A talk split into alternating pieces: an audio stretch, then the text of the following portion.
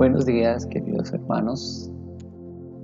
Hoy estamos mirando el pasaje de Marcos 15, 37 al 40. Queremos leer este aparte, teniendo en cuenta el tema de hoy del acceso directo. Dice el pasaje así. Entonces Jesús, lanzando un fuerte grito, expiró. La cortina del santuario del templo se rasgó en dos, de arriba abajo y el centurión que estaba frente a Jesús, al oír el grito y ver cómo murió, dijo, verdaderamente este hombre era hijo de Dios. Algunas mujeres miraban desde lejos. El evento acá central es que el velo del templo se, se rasgó de arriba abajo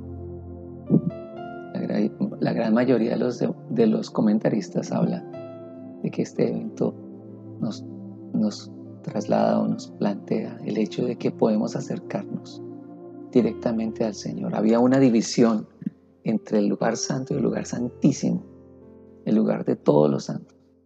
Y el único que podía entrar ahí era el sumo sacerdote una vez al año. Pero ahora al romper el velo, es como eh, Dios diciéndonos, ya tienen acceso a través de quién?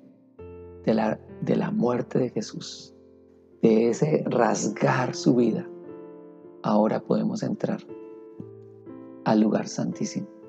Y tú puedes hacerlo a través de Jesús.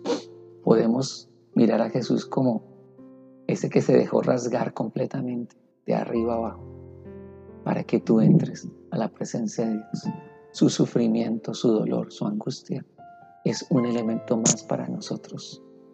Y el Señor quiere que nosotros tengamos esa opción de entrar y hablar con Él. Otra cosa que quiero resaltar es el, el centurión.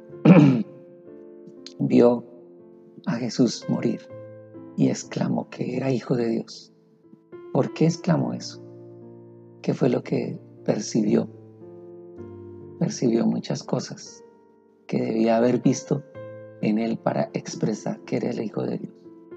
Tú y yo tenemos que ver esas cosas que vio el centurión, ver el amor de Jesús, ver los cambios climáticos, las cosas que hizo Jesús, que, que, expresaron su grandeza.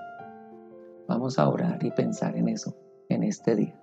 Señor, ayúdame a reconocer que tú eres Dios, que con tu muerte tenemos acceso directo a ti, a tu verdad mi vida para conocer esto.